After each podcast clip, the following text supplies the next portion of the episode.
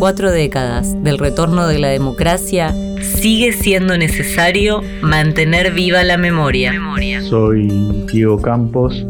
docente y coordinador académico de la Escuela Universitaria de Artes de la Universidad Nacional de Quilmes, a 40 años del regreso de la democracia, tristes este año por la partida de Eve,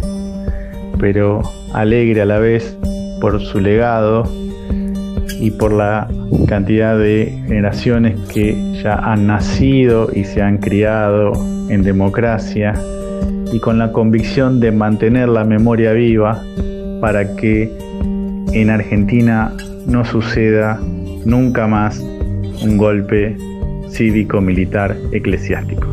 Un solo demonio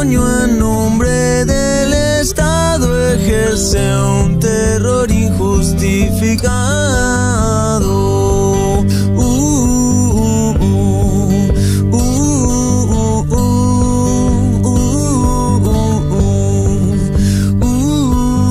uh, Una producción de la Comisión por los 40 años de Democracia de la Universidad Nacional de Quilmes y UNQ Radio.